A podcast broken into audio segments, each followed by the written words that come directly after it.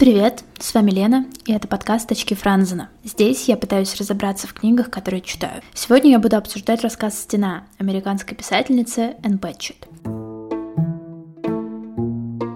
«Стена» входит в сборник этой истории счастливого брака. Он вышел в 2013 году, и вообще это довольно неожиданное произведение, потому что для большинства людей Пэтчет — это все же писательница, занимающаяся художественной литературой. Кстати, кажется, большая часть ее работ переведена на русский. В сборнике можно встретить рассказы о ее карьере, о ее собаке, разводе, семье, браке. И на самом деле я хотела рассмотреть в этом эпизоде несколько историй. Но в итоге поняла, что максимально противоречивые мысли у меня связаны с одним конкретным рассказом, и я захотела понять, почему я так странно почувствовала себя от него. Это рассказ «Стена». В нем Пэтчет делится довольно необычным фактом из своей жизни. 30 лет она решила попробовать поступить в полицейскую академию. Она решила сделать это ради того, чтобы написать потом об этом книгу. А, как говорится, на что вы готовы пойти ради своего творчества. Но по определенным причинам большого художественного романа не получилось, зато в мире осталась стена. Вообще в самом начале этого рассказа есть очень приятный момент, из-за которого я даже немножечко поностальгировала по своему детству. Эн описывает, какой полицейская академия осталась в ее детских воспоминаниях когда ее отец, капитан полиции, э, водил ее туда обедать. И пока они сидели вот в этой столовой, э, мимо проходили разные люди, коллеги, здоровались с ее отцом, и у нее появлялось вот это классное ощущение собственной важности, потому что твоего родители любят и уважают, и будто бы тебя тоже автоматически, пусть тебе и всего лишь 5-6 лет, тоже уважают. Моя мама учительница, и я помню ровно такие же ощущения, когда она брала меня в школу. Мере развития сюжета стены, а это довольно большой рассказ, я все больше недоумевала. Первый вопрос после прочтения звучал примерно так. А, Серьезно, именно так, пафосно и претенциозно вы потрясающая Пэтчет, которая потенциально может стать моей самой любимой писательницей, когда-нибудь решили закончить этот сложный рассказ. При этом до конца я не могла понять свое раздражение, но выделив на обдумывание несколько часов, я вроде бы разобралась, и вот результат. В этом рассказе можно выделить три основных конфликта. Первый — это Н и экзамены в академию. Если бы Пэтчет оставила только его, я была бы в восторге. Суть конфликта лежит на поверхности. Н нужно сдать физическую подготовку, в том числе научиться забираться на двухметровую стену, так как это одно из испытаний. У конфликта есть завязка, есть развитие и, в принципе, довольно удовлетворяющее следующее завершение. Возможно, здесь сыграла моя общая любовь к наблюдению за тем, как крутые женщины добиваются своих целей. Я все еще считаю вершиной кинематографа момент в «Блондинке в законе», где Эль Вудс готовится к поступлению в Гарварде. Это просто произведение искусства. Мне не нужны мотивирующие речи и техники помодора. Просто покажите мне этот момент, и я сдам все экзамены мира и напишу все тексты мира. Второй конфликт — это Энн и ее отец, бывший полицейский. Тоже отличная тема, особенно если вам нравится наблюдать за динамикой отношений родителей и детей.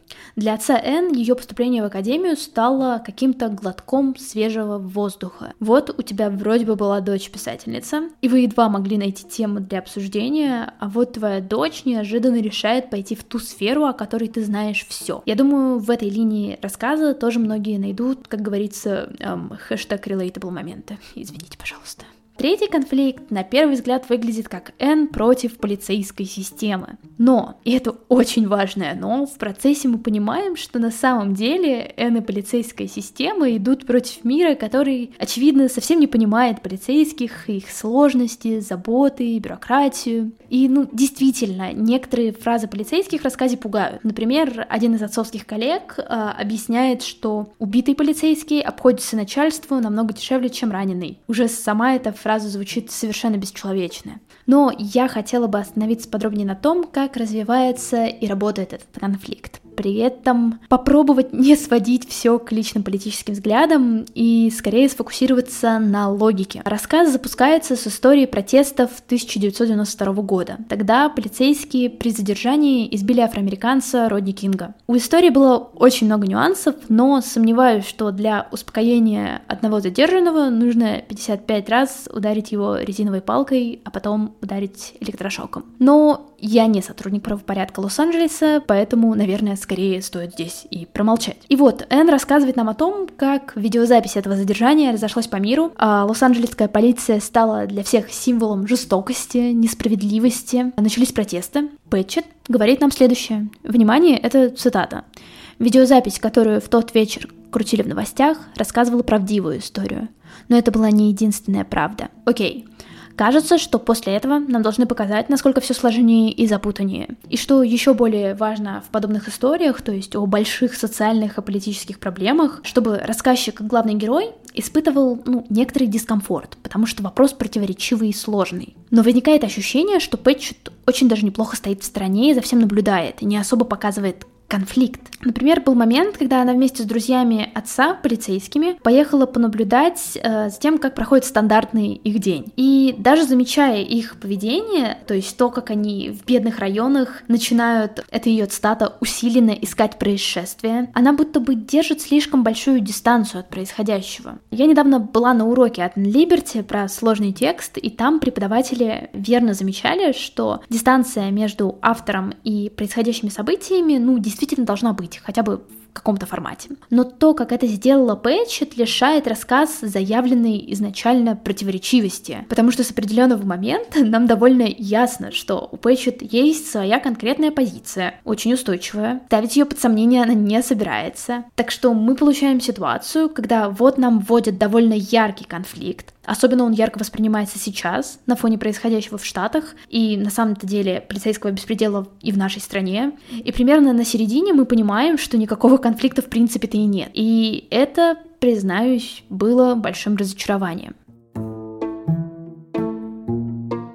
Если же говорить об остальных рассказах из сборника, они достойны. Читать эту историю счастливого брака явно стоит. Особенно хочется посоветовать ее тем, кто сам пишет рассказы. Мне кажется, найдете много мотивации и полезных советов. Наверное, о стене я сказала все, что хотела. Во всяком случае, рассказала именно то, что меня так в некоторых моментах возмутило. Если хотите обсудить этот рассказ, можете писать мне в Телеграме. Пожалуй, все. Подписывайтесь на подкаст, рассказывайте о нем друзьям. Я буду очень рада и благодарна. Я пока не остановилась на точной теме следующего эпизода, поэтому, пожалуй, сегодня без затравки. Но эпизод, как и запланировано, точно будет в следующий вторник.